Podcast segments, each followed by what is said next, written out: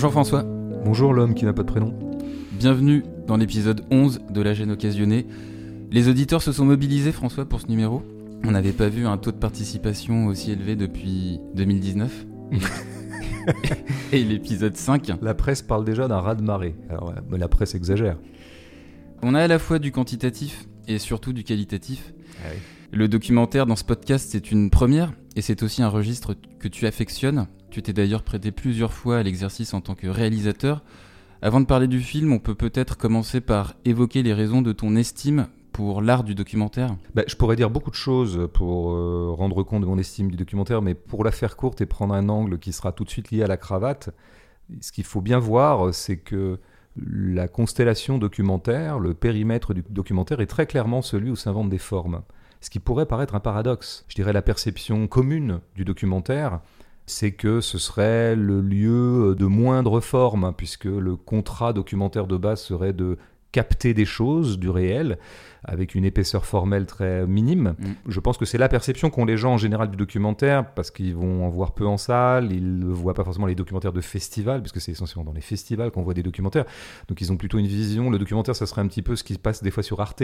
L'idée ça va être d'informer sur des segments du monde, des segments du réel, par exemple, je sais pas, euh, les hydrocarbures en ce moment euh, dans l'économie mondiale, etc. Où on aura beaucoup une voix off qui expliquera beaucoup de choses, on aura des gens qui interviendront à l'écran pour expliquer un certain nombre de choses sur les hydrocarbures, etc.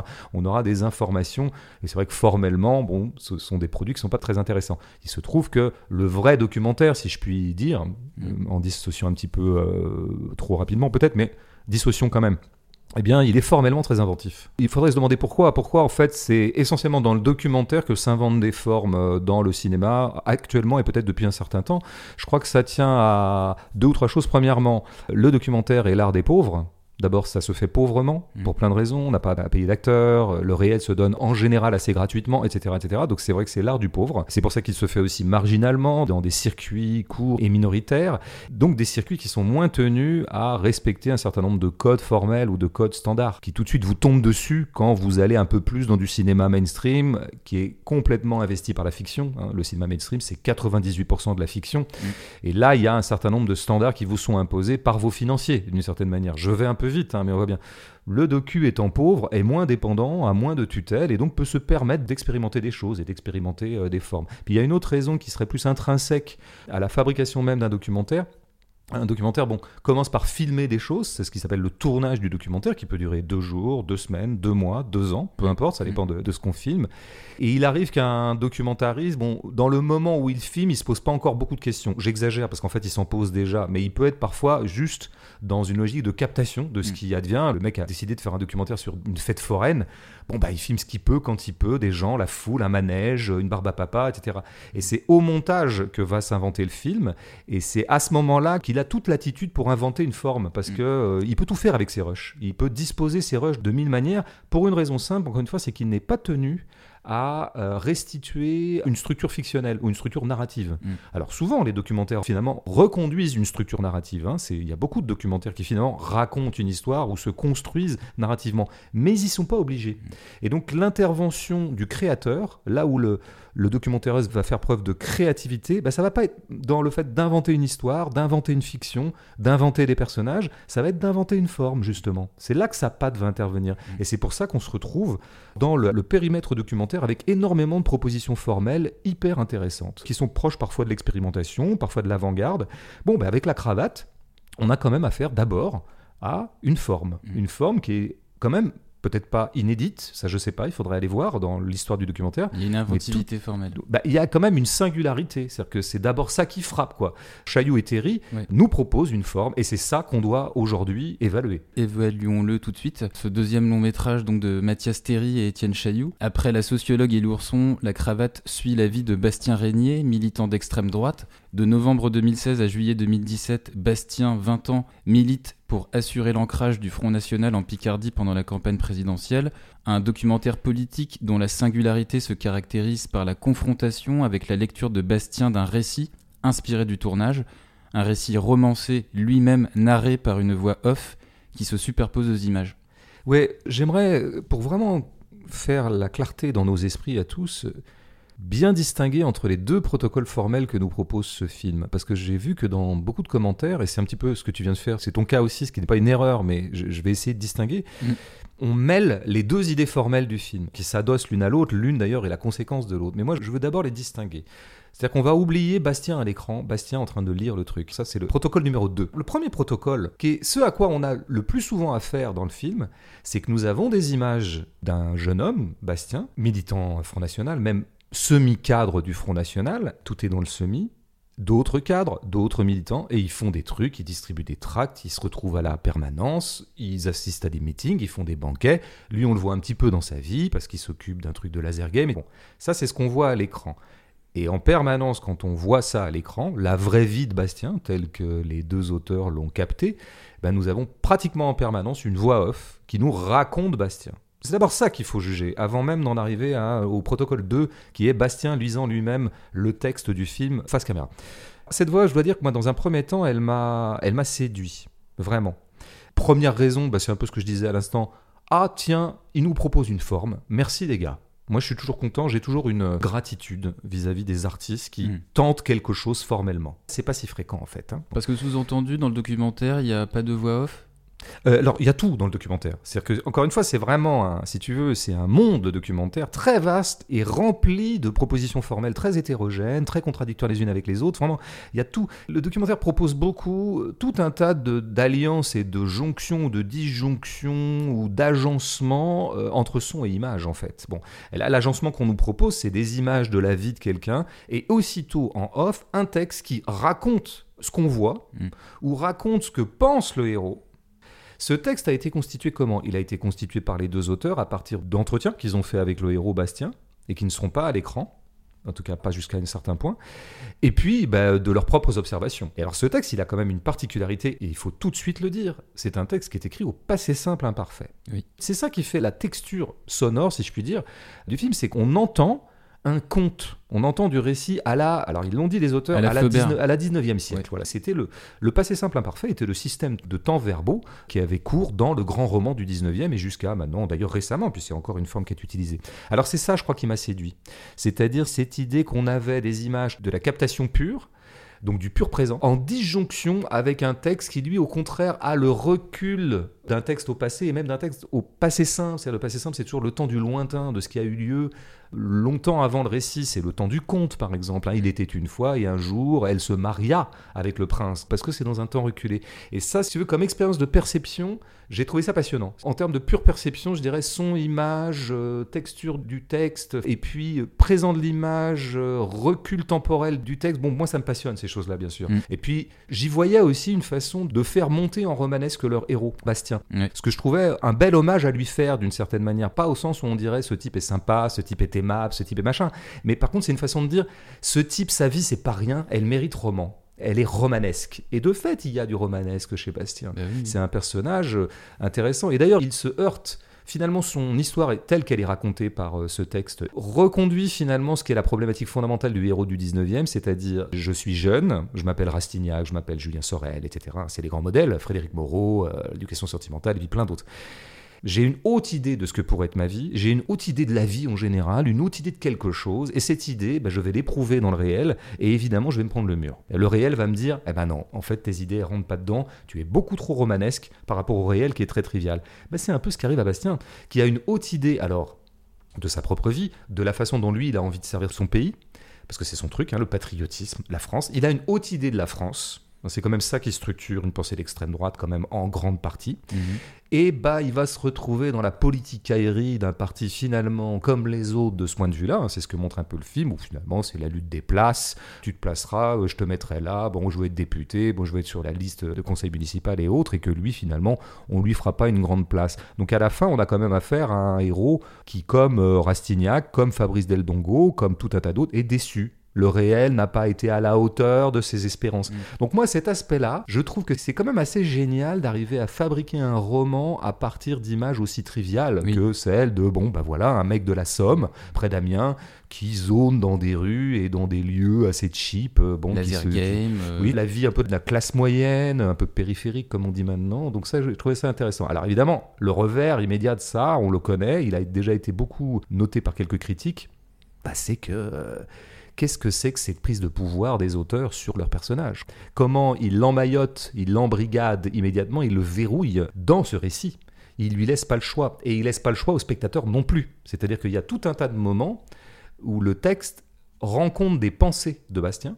Et donc, on nous laisse pas seul avec l'image. C'est-à-dire que l'image est en permanence vampirisée par le texte, alors que ça, ça peut être une des grandes forces du documentaire. J'aurais pu le dire aussi. Moi, ce que j'aime dans le documentaire, c'est qu'on nous foute la paix devant les images de temps en temps. Enfin, alors que les images de fiction sont quand même souvent hyper contrôlées par l'ordre narratif, par tout un tas de cahiers des charges qui sont liés à la fiction. Dans le documentaire, vous pouvez mettre votre spectateur en demeure de regarder le réel sans trop préjuger de ce que le spectateur pourrait en penser, c'est-à-dire que vous laissez un peu les choses exister d'elles-mêmes. Alors là, le parti pris de Chaillot et Terry est exactement inverse. Ils ne veulent à aucun moment, ils sont paniqués, ben vraiment paniqués, le film rend compte d'une panique, de laisser les images parler d'elles-mêmes. Pourquoi ils sont paniqués? Ben On sait bien pourquoi. C'est parce qu'ils ont affaire au diabolique. Front National, au parti de tous les dangers. Devenu euh, Rassemblement National, Devenu euh, Rassemblement dans une National opération de dédiabolisation. Tout à fait. Mais euh, la dé- dédiabolisation, ça fait 20 ans qu'on en parle aussi. Donc là, bon, voilà. En tout cas, là, on est en 2017, il s'appelle encore le FN. Donc on va l'appeler le FN. Et donc, ils ont peur. Ils ont filmé la bête immonde. Enfin, en tout cas, la bête immonde qui peut encore sortir du ventre qui est toujours fécond, selon l'expression devenue cliché de Brecht. Et c'est pour ça qu'ils se méfient. Ils ont peur que. Bastien lui Comment fasse face à la propagande. Oui, ils ont peur, oui, qu'ils fassent sa propagande, qu'ils paraissent trop sympathiques euh, aux spectateurs. Ils ont peur d'être accusés d'allégeance et de complaisance à des idées que eux-mêmes réprouvent, parce que ce sont des très bons humanistes qui, évidemment, ont, ont constitué l'extrême droite comme le repoussoir absolu. Bon, voilà, ils ont peur, ils ont peur. Et c'est évidemment un problème que d'avoir peur de ses propres images. Ça, c'est quand même bizarre pour un documentariste, quoi. Et qui n'ont pas confiance en eux-mêmes, je crois, qui n'ont pas confiance dans le spectateur. Et puis surtout, bah, qui mettent les idées au-dessus de l'art, hein, qui mettent les idées au-dessus du réel. Et ça, pour un documentariste, moi, ça me paraît l'inversion de ce qui me semble l'équation euh, du documentariste. Un documentariste, c'est pas quelqu'un qui a des idées et qui veut absolument les faire rentrer dans son film. C'est le contraire. Il a des idées, il essaie de les oublier pour se rendre de nouveau disponible à ce qu'il filme. Mm.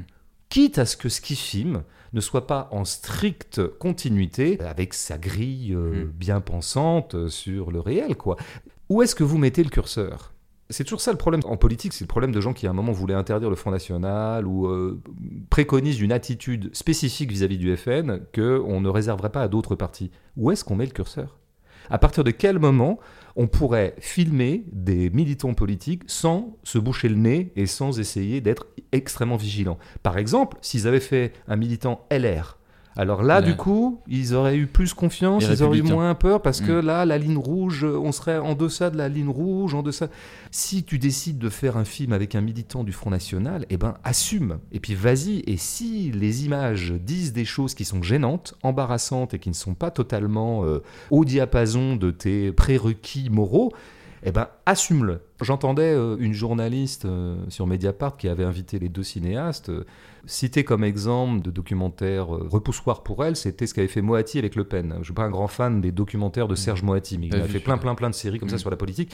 Il en avait fait, fait notamment un sur Jean-Marie Le Pen, qui à l'époque avait beaucoup été accusé de complaisance avec Jean-Marie Le Pen. Pourquoi? Parce que Jean-Marie Le Pen apparaissait comme sympathique et parce qu'on sentait qu'il y avait quand même de la part de Moati, qui est un anti-FN notoire, quand même une petite sympathie du même pour Le Pen. Mais c'est passionnant de documenter ça. C'est passionnant que les affects humains ne soient pas en stricte continuité avec les affects d'opinion. Et c'est ça l'espace du documentaire. C'est l'espace où le réel est étrange, est douteux, est dangereux, est crispant. Et c'est avec ça que vous fabriquez des très bons documentaires. C'est pas avec le truc où vous auriez totalement sécurisé le terrain, Mm. parce que c'est ce qu'ils font. Ils ont sécurisé le terrain, ils ont verrouillé. C'est bon. Et... Alors après, j'en viens au protocole 2, mais je vais être plus court hein, parce qu'on va en parler autrement. Ouais, on va en parler.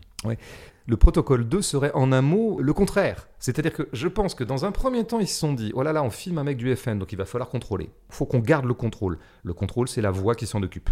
On a un mec à l'écran et on a tout de suite ce qu'il faut ressentir de ce mec et ce qu'il ressent lui-même, sans laisser le spectateur eh ben, jauger un peu les images. hein, bon.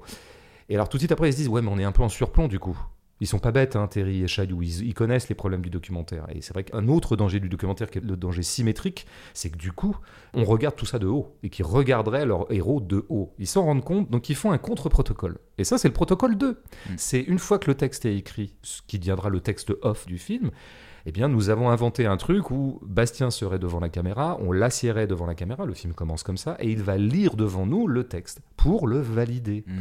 Et donc on va avoir euh, quelques fois, plusieurs fois dans le film, des passages où euh, il demande validation à Bastien, qui valide. On abordera cette, euh, cette validation de Bastien un peu plus tard, mais ce que je te propose d'abord, c'est d'écouter un extrait de la cravate avec cet aller-retour voix off, réaction de Bastien, son du documentaire, et on en reparle. Ils se garèrent en banlieue pour éviter de payer le stationnement dans les quartiers chics et empruntèrent le métro qui fila vers l'Arc de Triomphe.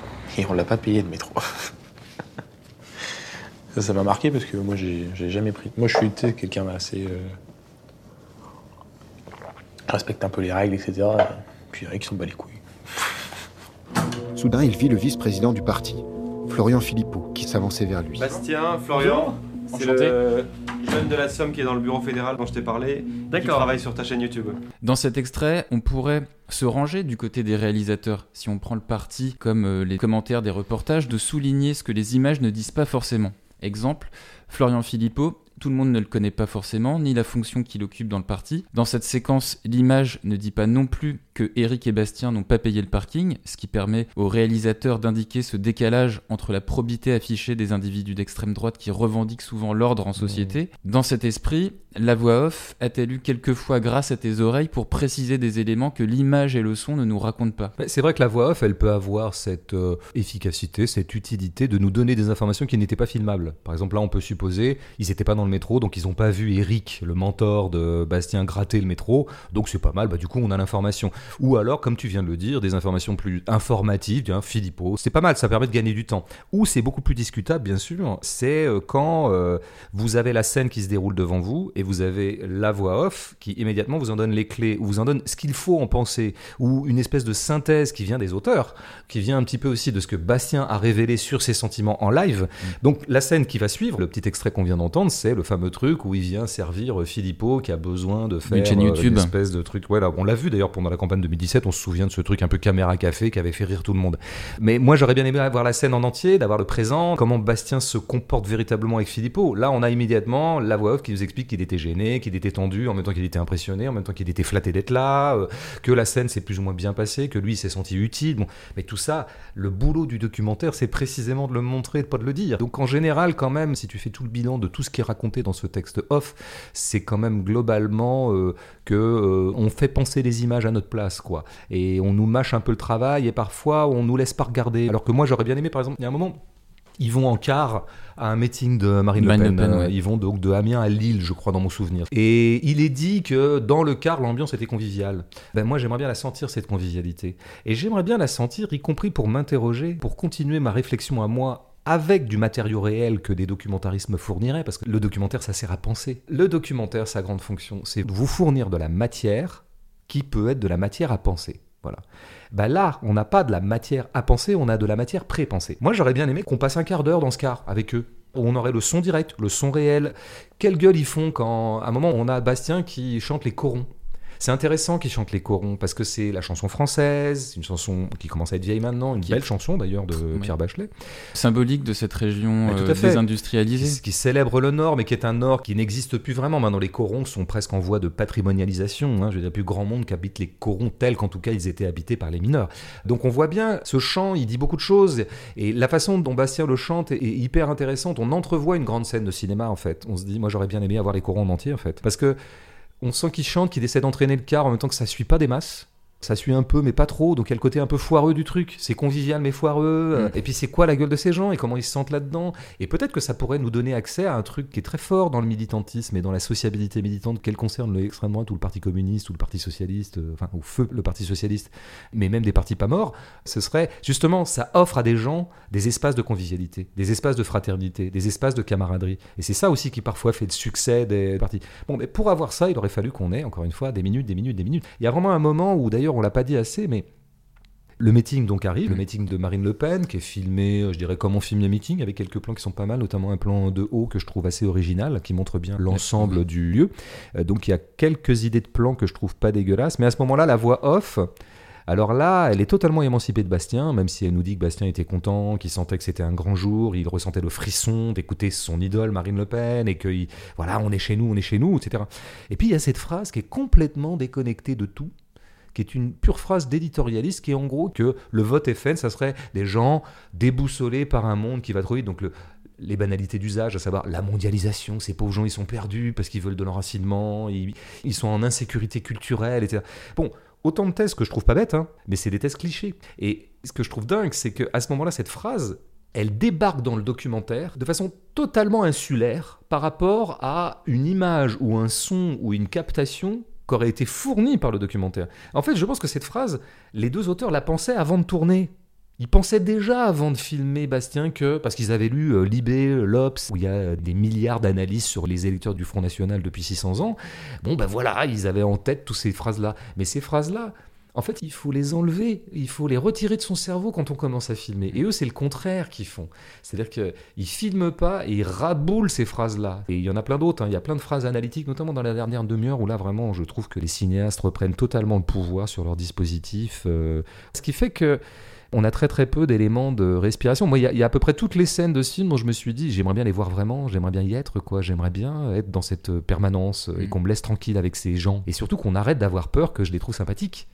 Est-ce que Terry et Chaillot sont là pour précéder mes affects troubles et m'empêcher d'avoir des choses en moi qui seraient douteuses politiquement? Moi, j'ai bien envie que le documentaire me permette de mieux me connaître moi. De la même façon, tu vois, quand je regarde des faits divers, des émissions de faits divers ou des films de faits divers, je me connais comme un peu fasciné par le crime. Ben, je suis bien content que l'art me permette de comprendre cette fascination chez moi. J'ai pas envie que l'art me dise en permanence non, non, non, il faut pas être fasciné par le crime, donc on va faire des films vachement safe de sorte que tu ressentes aucunement en toi des affects troubles et que tout soit euh, en ordre, Mm. tout soit sous contrôle. Contrôle est un mot qu'utilisent les auteurs hein, par rapport à leur film. C'est pas moi qui le dis. hein. Ça, je, Ouais. je trouve ça quand même assez incroyable qu'ils aient voulu faire un film sous contrôle. Mm. C'est intéressant ce que dit Mathias Terry sur la forme, puisqu'il revendique dans son placement de la caméra avoir volontairement filmé le plus souvent de loin, comme un tableau. Cette intuition formelle, elle pourrait même se méprendre euh, avec un certain naturalisme, dans le sens où des individus et des corps A sont placés dans des cadres, des environnements, des milieux sociaux B, un peu comme Zola lorsqu'il écrivait ses romans. Ben, J'aimerais bien que ce soit ça. Et de fait, il y a des plans qui sont pas inintéressants. On voit par euh, exemple cette permanence euh, du FN qui est juste à côté d'une boucherie. euh, Halal. Oui, oui, j'avais pas remarqué ça, mais oui, c'est sans doute dans le film. Il y a un moment aussi où il bouffe un kebab, c'est assez rigolo. Mais c'est très très vite dénaturé par le fait que euh, Bastien lui-même dit Ah là là, ils vont nous voir en train de regarder un, un kebab, ça va les faire marrer parce qu'évidemment c'est contradictoire avec Oui. notre euh, enracinement culturel, blabla. Non, mais oui, oui, il y, a- il y a quelques plans où on, on a un peu de réel qui rentre dedans, on a un petit peu de plan large. Moi je suis content, ça permet de voir des trucs, quoi. Euh, Il y a un plan qui est très beau, par exemple, qui est très juste. C'est On voit le petit village où a grandi euh, Bastien. Bastien. C'est pris de loin un plan global sur ce petit village qui doit faire vraiment 500 habitants, 1000, je sais pas, il y a quelques maisons quoi. Mm. Il y a un panneau droite-gauche qui nous emmène vers la zone industrielle, cette espèce d'énorme périmètre de hangar de tôle qu'on connaît. Ça, Mm. c'est un plan qui pourrait d'ailleurs en expliquer beaucoup plus sur Bastien que tout un tas d'autres discours à la con du genre déboussolé par la mondialisation, blabla. C'est euh, comment lui il retrouve plus son village, quoi. Ce village qu'il a l'air de tant aimer. C'est dit un moment qu'il aime vraiment sa Picardie, son village, son truc. Bon, bah, les gens, ils ont le droit d'aimer le village où ils ont vécu. C'est- C'est assez noble comme sentiment. Et de sentir que cette zone commerciale, industrielle a pu faire partie des choses qui l'ont convaincu que sa France, son village, était en train de se dénaturer, bah oui, ça c'est pas inintéressant. Mais inversement, euh, non, non, moi il y a plein de choses que j'aurais bien aimé voir plus longuement, plus longtemps, et qu'il y ait beaucoup plus de plans larges, ou en tout cas d'analyse contextuelle par exemple, j'aurais bien aimé le voir beaucoup plus souvent dans son taf. Euh, Le truc laser game, moi, ça me passionne ça. Parce que c'est typique des loisirs de prolo. Euh, lui, il organise ça. En plus, il monte une association. Il essaie de créer la Fédération française de laser game, je sais pas comment on dit. Mais ça, ça méritait presque un film à soi seul. hein. Comment il se démerde là-dedans Parce que le mec est assez démerdard quand même. Il, est- il fait un peu son chemin euh, économiquement euh, comme il peut, mais quand même.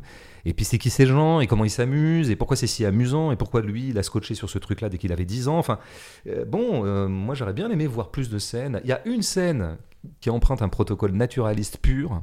Mm. Mais ça m'a pas réconcilié avec le film, je vais te dire. Parce que c'est la scène où c'est une fin de soirée, tu sais, avec ses copains. Ouais. Il y a deux nanas, trois ils, mecs. ils finissent de la DSP. De la DSP Ouais, ouais. On sent Il y a du qu'il est- Fanta aussi. il doit être minuit, une heure, les mecs ont déjà tout sifflé, ils sont un peu bourrés, d'ailleurs il le dit, Bastien dit euh, je suis bourré en plus, euh, ça va, d'ailleurs on voit bien qu'il est dans un état. Et là tu as une captation naturaliste, là vraiment, euh, la caméra est posée à 2-3 mètres, plan fixe, plan Mm, large, oui. on voit tout, ah mais cool quoi, moi je resterais bien 20 minutes avec eux, avec ces jeunes prolos blancs là, moi ils m'intéressent ces gens. D'ailleurs il y a une nana qui dit des trucs, qui parle de ses origines portugaises, qui essaie de faire marrer les autres, en même temps elle se marre toute seule, c'est un peu gênant pour elle, voilà, voilà une vraie scène, sauf que je sais pourquoi ils l'ont gardée. Ils l'ont gardé parce que, pour une fois, ils n'avaient pas besoin par la voix off de resignifier aux spectateurs à quel point on a quand même affaire à des fachos, donc méfiez-vous, parce qu'il est facho dans le plan. Pour une fois, il lâche le truc, Bastien, parce qu'il est bourré. Et parce qu'il est bourré, il fait une blague sur les Noirs. Il y a une espèce de lapsus raciste dont il se défendra d'ailleurs à Jean par la suite. Il dit oh c'était qu'une blague, ça il le dit devant la caméra. Mais là il dit euh, ouais alors comment est-ce qu'on rentre au FN Oh bah tu sais, euh, tu dis que t'aimes pas les noirs et puis voilà ça suffit, t'es engagé.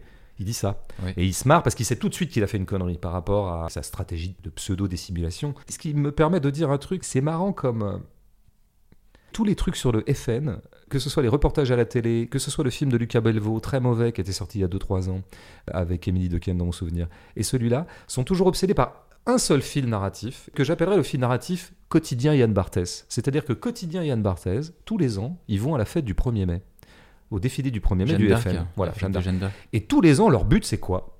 C'est d'aller choper des propos dégueulasses. Voilà. Grâce à une perche qui fait 5 mètres, comme ça, ils peuvent choper des petites conversations. Et ils y arrivent de temps en temps. Des fois, ils ont fait une bonne pêche. Ils sont contents parce qu'ils ont réussi à choper un aparté entre deux militants, un petit peu comme ça en chuchotis, mais grâce à, leur grande perche, ils arrivent à le choper, où les mecs disent euh, les juifs, euh, faut les brûler, ou les arabes, de toute façon, c'est tous à la mer, etc. L'idée, quand même, de, en un peu moins indigne de Terry et Chailloux, c'est quand même de toujours vous dire regardez, par rapport à l'image de respectabilité qu'essaie de se donner le FN, des diabolisations, Philippot, blabla. Eh bien, en fait, N'oubliez au fond, Ouais. derrière, c'est quand même les vieux démons sont toujours là. En fait, on a affaire à un raciste.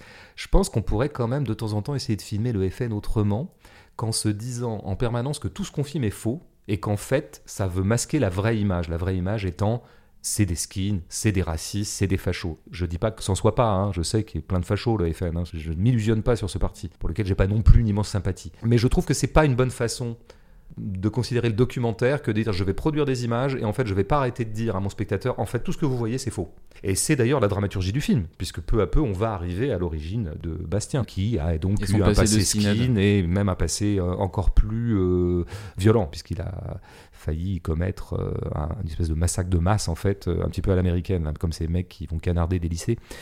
Moi j'aimerais bien qu'à un moment on prenne euh, au premier degré finalement ce que euh, le FN affiche de lui-même. Et si, si ces gens sont racistes et xénophobes malgré leur devanture plus euh, fréquentable, j'ai peut-être un- une espèce de foi de documentariste là pour le coup.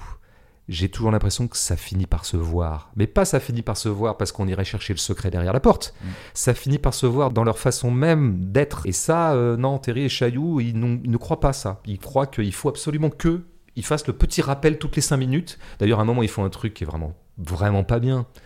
Il y a toute une succession d'affiches du Front National Ouais. depuis 40 ans. Sur l'immigration. Voilà, pour rappeler à ceux qui ne sauraient pas. Alors là, vraiment, on fait vraiment de l'éducation. Là, Là, là, on, on fait vraiment de l'éducation pour le spectateur. Là, toi qui t'illusionnerais, petit, sur euh, la devanture euh, euh, nouvelle du Front National, euh, eh bien, je te rappelle que sur les affiches, il y avait marqué les Français d'abord ou je sais pas quoi. Je te rappelle que le Rassemblement National était le Front National et que le Front National c'était ça. Oui, voilà, c'est ça. Bon, il y a un moment même, ils font carrément de la. Si tu, prends le pro- protocole numéro 2 qui consiste donc à redonner un peu le pouvoir à, à Bastien, qui va être une instance de validation du texte, bah, en fait, c'est pas ça qui se passe. D'abord, c'est pas parce qu'on aura monté 3-4 fois Bastien disant je suis d'accord, c'est vrai, c'est vachement bien raconté, que ça fait preuve de quoi que ce soit. Mm. Et puis surtout, euh, il y a quand même un moment où, au contraire, ils se mettent à faire de la maïotique euh, socratique. hein, euh, On- le- le- on y vient. Bah, on y vient. On y vient. On y vient, tout à fait. Donc il y y, a cette voix off, dispositif numéro 1. Dispositif numéro 2, l'idée de soumettre le texte que lit la voix off à Bastien. Pour les réalisateurs, cela permettait, je les cite, de donner un droit de réponse à Bastien, d'échanger avec lui, de se confronter à lui. On a par exemple au début du film Bastien qui amende le champ lexical du texte des réalisateurs dans la description de son activité ludique Mm. du tir au laser. Il préfère le qualifier entre guillemets d'activité sportive plutôt que d'entraînement militaire. Ces séquences dialectiques, elles révèlent parfois un jeu de manipulation réciproque entre les réalisateurs et leurs militants, assumé des deux côtés d'ailleurs quand on lit la presse. On écoute un extrait du film qui illustre ce fait, suivi d'une interview du réalisateur Mathias Terry, et on en parle. Je trouve ça marrant. Et tu t'y retrouves bien? Ah oui, oui, tout à fait. et, euh, et quand on te prête des pensées, il n'y a, y a rien de faux. Non, il n'y a pas de problème. Pour l'instant, j'ai. euh, Tout est bon pour moi. Une relation, lorsque l'on n'a pas les mêmes idées politiques, lorsqu'on est même adversaire politique, elle est forcément biaisée.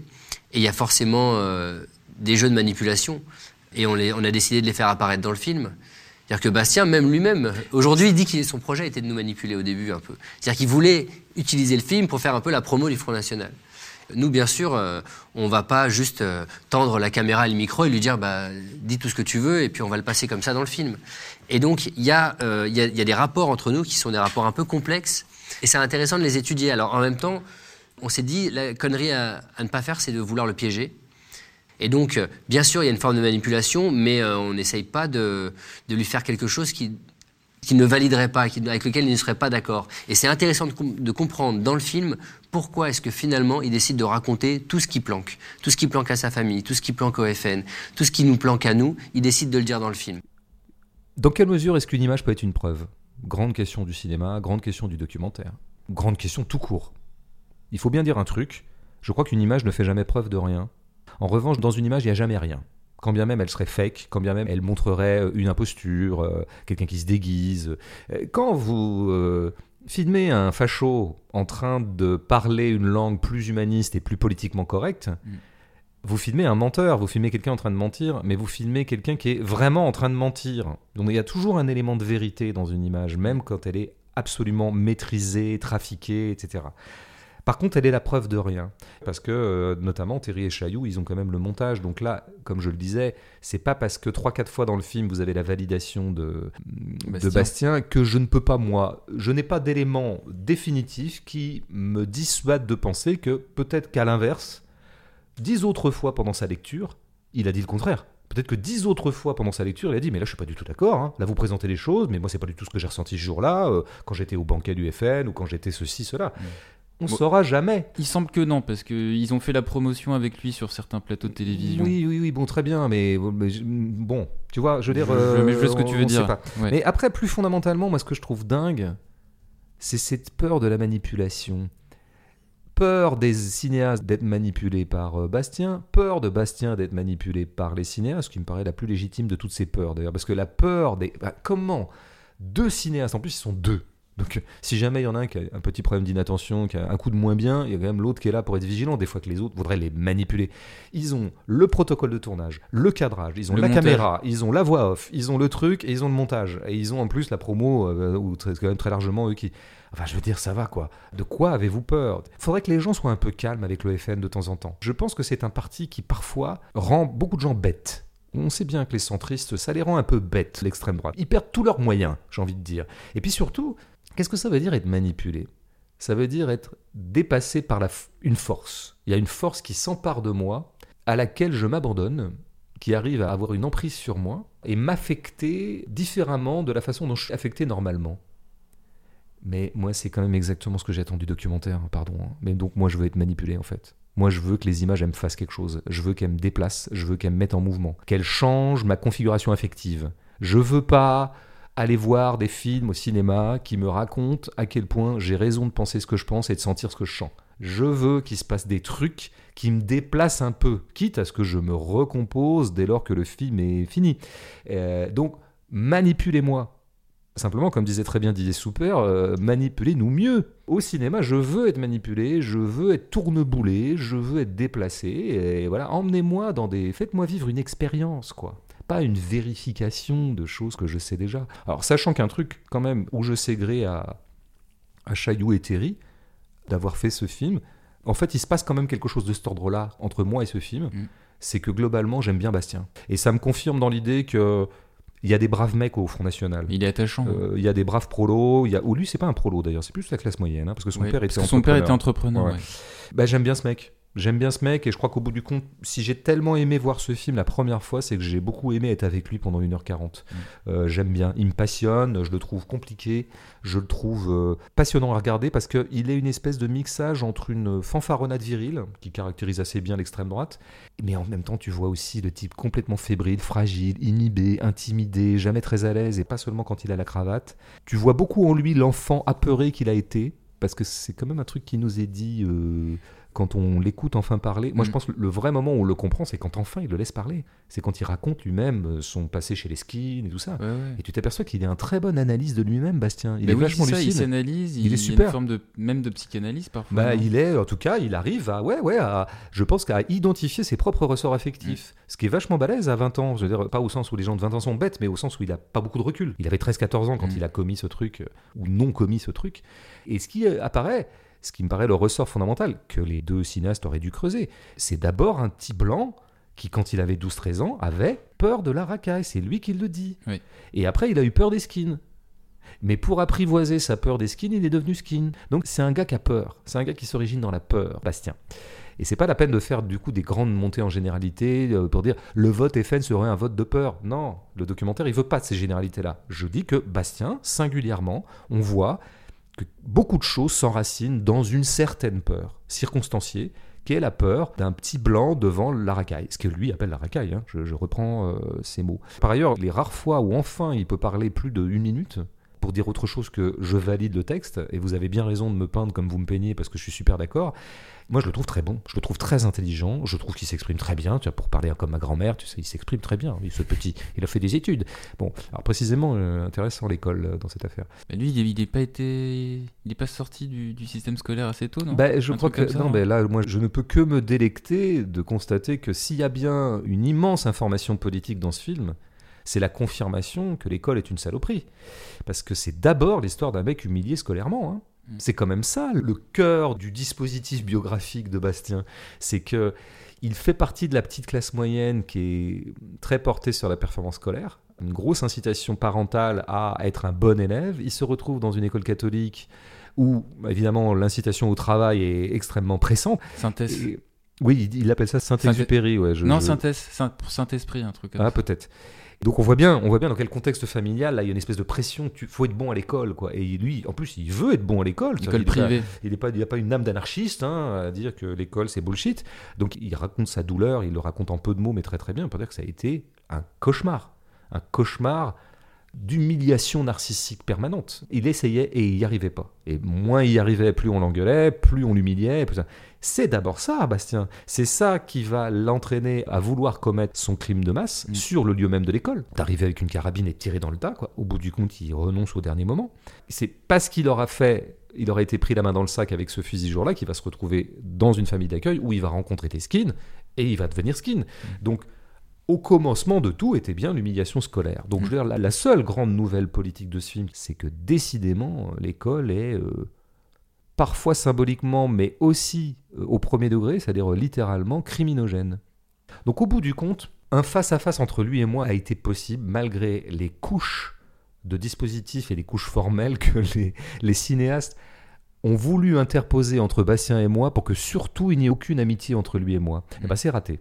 Il y a de l'amitié de moi à Bastien. Ouais, mais il y a de la- de l'amitié aussi euh, pendant le tournage euh, et même après le tournage entre les réalisateurs et Bastien. Eh ben je m'en réjouis. Je m'en réjouis.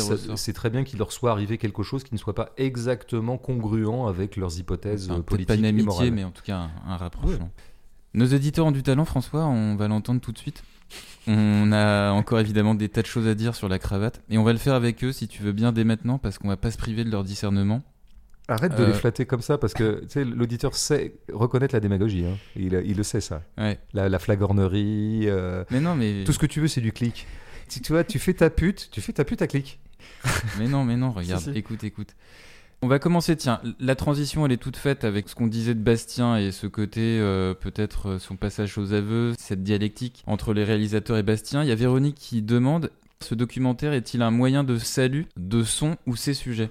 De son ou ses sujets. Un Parce que de Bastien- s- ouais, c'est- parce je- que- ouais, ouais. Traduis-moi parce que j'ai pas compris le Véronique là. Le salut, par exemple, pour Bastien, ce Ah. serait euh, ce- que théorisait éventuellement euh, Mathias Théry. Il disait qu'il avait fait ce documentaire, il avait accepté de le faire, peut-être pour délivrer des messages subliminaux à ses parents par rapport à son passé Mm. subversif. Hmm. Oui, c'est vrai, j'ai entendu euh, cet aspect-là, ouais, bien sûr. J'ai juste une petite réserve sur ce genre de thèse.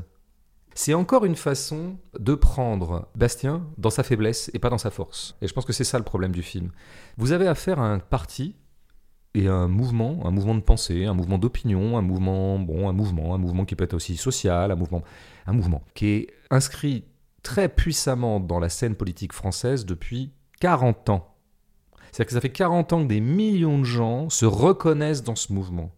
Donc, ce que je demande à un documentaire d'abord sur des gens du Front National ou du Rassemblement National maintenant, c'est de rendre compte de la raison pour laquelle c'est si puissant. Quelle est la force de ce truc? Qu'est-ce qu'ils y trouvent qui les rend heureux, joyeux, qui les exalte, etc. Et donc, je ne pense pas que ce soit l'intention de Véronique en posant la question, mais au cas où, je dis, moi, j'ai pas envie qu'on fasse un docu, comment dire, en se disant comment ce type on pourrait le sauver? Comment on pourrait le sauver de lui-même? Comment on pourrait le sauver du marasme idéologique dans lequel il se trouve? Non, moi j'ai plutôt envie d'avoir des éléments dans ce docu pour comprendre en quoi il est fort et en quoi c'est fort le FN. En quoi c'est fort? Ça ne veut pas dire que c'est bien, ça ne veut pas dire que c'est juste. J'espère que j'ai même pas besoin de le préciser, mais en quoi c'est fort, c'est une force au travail. Je suis pas sûr qu'on ait tant d'éléments que ça dans le film pour en juger. Sur la qualité du texte, euh, petit commentaire de Vava qui s'interroge si un vrai écrivain aurait pu produire un texte qui tienne la route. Mais bon. C'est pas sympa ça, Vava. C'est quoi alors Vava comme qui Comme quoi Comme valise Comme euh, Valérie? Val? C'est une fille? Je sais pas. Vava. Vava, Vava Tanguer? Et eh oui, on fait des jeux de mots parce que les, jeux de mots plaisent. Bah, c'est marrant parce que tu vois, écoute, moi j'ai peut-être été blousé et peut-être que j'ai pas eu l'oreille euh, littéraire qui me caractérise depuis euh, l'année 1971, mais j'ai lu dans pas mal d'articles ou entendu ici ou là la dispute par exemple où ils en parlaient bien que le texte était faible. Hmm. Moi, je le trouve pas faible. Peut-être dans un style un peu académique pour lequel j'ai un peu trop de complaisance. Surtout que sur ces bases de passé simple imparfait, de récit à la Flaubert, bon, c'est pas Flaubert évidemment, mais c'est pas ce que les auteurs ont prétendu. Hein, bah, je trouve qu'il est, plutôt bien écrit. Et en plus, il y a des éléments de captation euh, psychologique ou euh, philosophique qui me paraissent pas complètement neuneux. Mais je ne crois pas que ce qui aurait pu sauver le film, c'est l'intervention d'une vraie plume et d'un vrai écrivain. Euh, ce qui aurait pu sauver le film, ça aurait été ben, un peu moins de texte. Il y a Sophie qui se demande ne pourrait-on pas y voir plutôt une trajectoire de domination successive s'intégrant dans une mécanique de déterminisme, faisant de Bastien ce qu'il est et fait, domination de la part de l'institution scolaire, exclusion de l'employeur, domination des cadres du parti, Bastien ne portera jamais cette cravate dans les règles de l'art parce qu'il n'en est pas et n'en sera jamais. Hmm.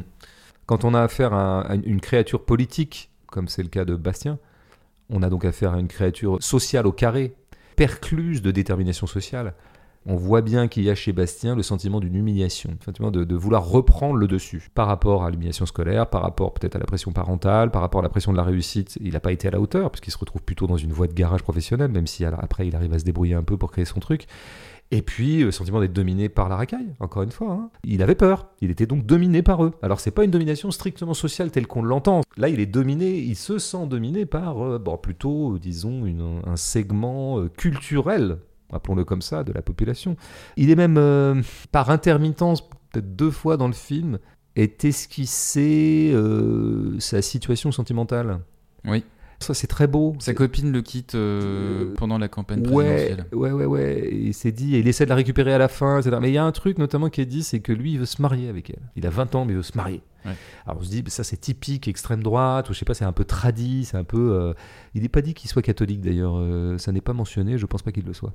Bon, mais ça fait un personnage, ça, tout de suite. Ça fait un personnage consistant. C'est pas courant, les mecs qui se disent, à peine je suis avec une fille à 20 ans, je sens que c'est la femme de ma vie, je veux me marier. Enfin, ça en dit long. Et c'est peut-être ça qu'on aurait aimé creuser. On aurait bien aimé avoir une scène avec sa meuf. Mm. On aurait bien aimé avoir, euh, peut-être pas la scène de rupture, mais en tout cas. Où là on aurait eu un vrai portrait. Euh, ouais, mais elle voulait pas peut-être. Elle aurait pas. Oui, c'est possible. Mais après, je pense pas que les auteurs non plus voulaient trop creuser la vie personnelle et réelle de Bastien, parce qu'on n'a pas ça. On a sa vie politique, sa vie de mm. militant. C'est que ça qu'on a. Les parents voulaient pas être filmés et je pense que la copine voulait pas être filmée parce qu'en plus elle le quitte à la fin du, hmm. documentaire. Et puis entre parenthèses, pour prolonger euh, l'histoire sentimentale de Bastien, il est avec une nouvelle euh, copine. Ah bah tout va bien actuellement. Il semblerait qu'elle soit d'ailleurs de la France insoumise. Mais ça c'est mes informations à moi. Ah mais non, non c'est pas vrai. ça serait marrant. Ouais. Et, tu sais, j'y pense maintenant, mais le titre du film, il évoque donc un signe vestimentaire distinctif en fonction de la situation dans laquelle on la prend, la cravate peut nous distinguer dans une structure de hiérarchie professionnelle ou de classe sociale. Le film y montre assez bien que ceux qui portent la cravate ont des responsabilités. Sur l'aspect structurel de la classe, est-ce que tu as perçu quelque chose dans le film? C'est compliqué parce qu'encore une fois, Bastien n'est pas un pur prolo. Hein. Faut pas oublier ça. En fait, le film ne tranche pas entre deux hypothèses de la non-ascension de Bastien au sein du FN, contrairement à ce que lui, ce à quoi lui aurait aspiré, ça serait que précisément, il n'appartient pas à un certain sérail, c'est-à-dire une espèce de bourgeoisie interne au Front National par rapport à laquelle il serait plutôt le prolo de service. Ce, que représente, ce qu'a l'air de représenter Eric. Voilà, Eric qui sort d'école de commerce, bon, qui à mon avis était le grand personnage. hein. Moi je veux dire, euh, autant j'adore Bastien, je suis content d'avoir passé une heure et demie avec lui, autant je passerais bien une heure et demie avec Eric. Mhm. À mon avis, avec moins d'amitié, mais tout autant d'intérêt. Parce que pour moi, le vrai FN de demain, c'est celui-là. En tout cas, si le FN prend le pouvoir, ça sera avec des gens comme Eric. C'est-à-dire des gens qui auront vraiment définitivement montré patte blanche, seront euh, finalement des libéraux, euh, des macroniens d'un point de vue économique et même social. Euh, simplement, ils auront la valeur ajoutée du racisme à faire valoir. C'est Eric qui prendra le pouvoir Ouais. dans 10 ans. C'est pas Bastien. Puis des mecs qui mettent aussi Je vous aime sur leur tract. ben, par exemple, des- des voilà, cœurs. qui ont un sens de la communication, mais comme on le voit dans tous les mouvements dits populistes, j'aime pas le mot, mais c'est pour aller vite, qui ont triomphé en Europe, ceux qui ont accédé au pouvoir, ben, c'est ça. C'est des mecs qui ont des gueules comme Eric. C'est plutôt ça, en fait. euh, l'extrême droite hollandaise, l'extrême droite scandinave, l'extrême droite autrichienne fut un temps avec Haider euh, il y a très longtemps, et avait cette gueule-là. C'est bizarre qu'ils ne voient pas que le vrai sujet politico-historique, c'est plutôt Eric, en fait. Le sujet humain, c'est Bastien. C'est vrai que c'est un meilleur personnage de documentaire, mais politiquement, euh, c'est plutôt Eric. Donc, on ne sait pas si donc, au bout du compte, Bastien ne monte pas dans la hiérarchie parce que pour une espèce de distinction sociale ou d'anti-distinction sociale, hein, ou parce que précisément tout le monde connaît son passé au FN et qu'on essaie plutôt de le planquer. Comme on sait que c'est un ancien skin, on essaie plutôt de le mettre un peu sous le boisseau.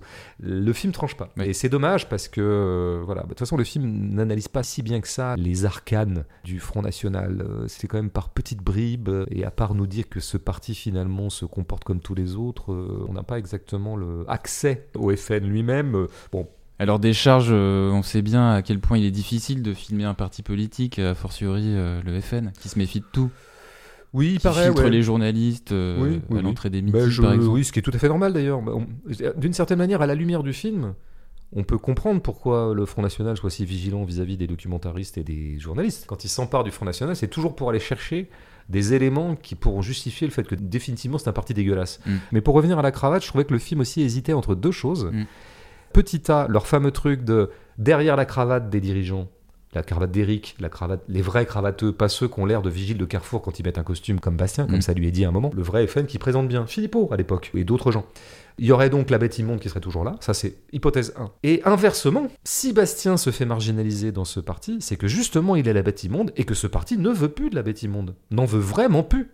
Le film ne, hésite en permanence à accréditer sa première hypothèse qui est que c'est tous des fachos malgré les apparences, mais je trouve qu'il nous donne des billes pour penser exactement l'inverse. C'est qu'en fait ce parti n'est pas en train de faire semblant de se dédiaboliser, il est véritablement dédiabolisé parce qu'il fait le calcul qu'il n'y aura de victoire que si on s'amollit un peu, on se modère, et c'est ce qu'ils feront, c'est ce qui va se passer dans les années à venir. On aura bientôt un FN tout à fait présentable euh, qui sera évidemment euh, au pouvoir dans la décennie à venir. Un rassemblement national. Rassemblement national d'ailleurs, voilà, c'est un, un parti qui rassemble. Allez, une dernière question, parce qu'on a déjà pris beaucoup. euh, on, on a déjà pris Ouais, beaucoup pas trop la parole aux auditeurs quand même, parce qu'il faudrait pas non Ouais, plus que ce ouais. soit une émeute. Hein. C'est pas, pas les gilets jaunes non plus. euh, il y a, moi, je suis pour des filles, je suis pour la représentation.